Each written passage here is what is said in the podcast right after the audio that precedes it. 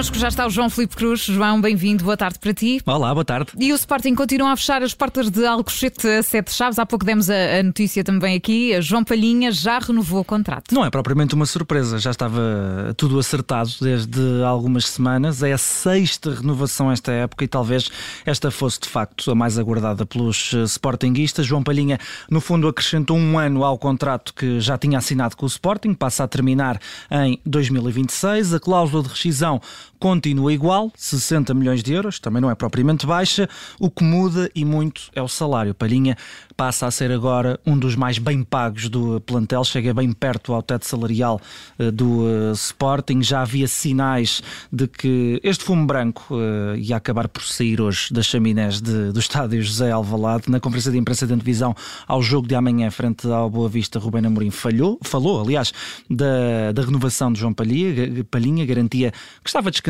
lembrou que o jogador ainda tinha alguns anos de contrato e que o clube estava apenas a tentar reforçar o eh, contrato porque Palhinha merecia. Elogios que eh, depois foram retribuídos ao Mister. O eh, João Palhinha não esqueceu Ruben Amorim no momento em que rubricou este novo contrato, afirmou que o treinador consegue retirar o melhor dele e reconheceu também que é graças a Amorim que consegue atingir mais este objetivo, este que é o sexto contrato de Palhinha com o Sporting, desde que chegou a Alvalade, ou Alcochete, melhor dizendo, com 17 anos, para o ano faz uma década que chegou ao Sporting eh, João Palhinha e assim de repente o 11 dos Leões está praticamente todo blindado. Adam renovou há pouco tempo. Coates e Gonçalo Inácio renovaram na época passada. Fedal está no último ano de contrato, mas renova automaticamente quando fizer 25 jogos esta temporada. Já fez 16, ainda estamos em dezembro. Porro vai ver o Sporting, eh, quase de certeza, ativar a opção de compra junto do Manchester City. Mateus Nunes, o companheiro de Palhinha no meio-campo, também já renovou.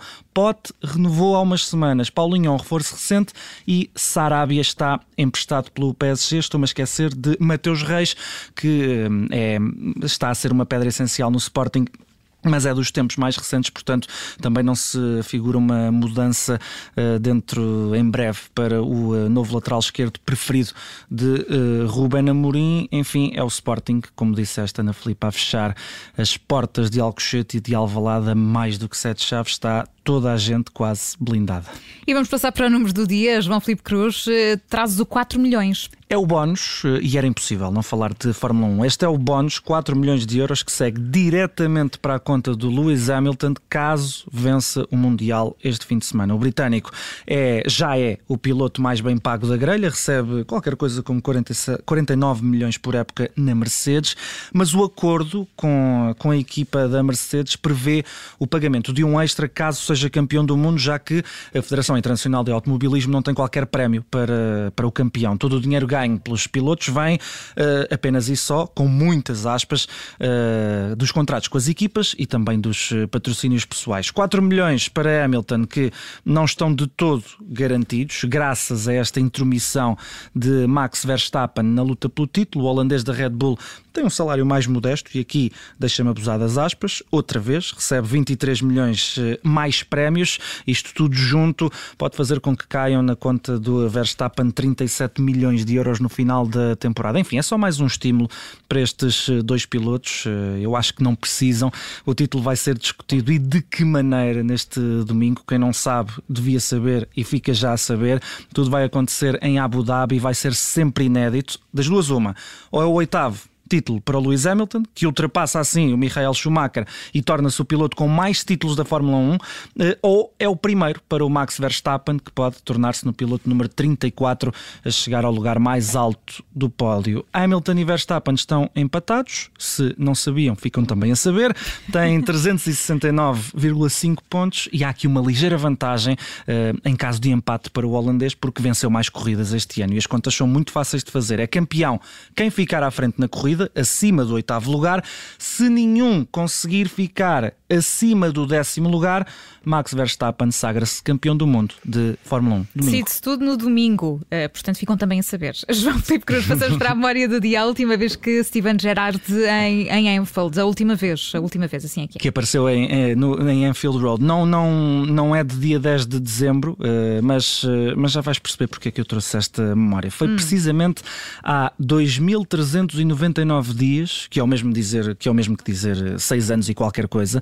A última vez que Gerard pisou o relevado de Anfield foi na penúltima jornada da Premier League, 14-15. O Liverpool perdeu em casa com o Crystal Palace por 3-1, mas a, a despedida fez-se à grande e à inglesa. Foi muito emocionante, com muitas lágrimas à mistura nas bancadas e também do Steven Gerrard. E porquê é que eu estou a falar disto? Porque ao dia 2400, sem aparecer, Stevie G vai passar novamente por, por, aquele mítico túnel que dá acesso ao relevado de Anfield, mas do outro lado da barricada. Amanhã vive-se um momento de, de, grande relevo no futebol inglês. Pelas três da tarde, o uh, Gerrard vai voltar é uma casa que bem conhece, ao comando do Aston Villa, uh, de lembrar que em 12 pontos possíveis esta equipa de Birmingham conquistou 9.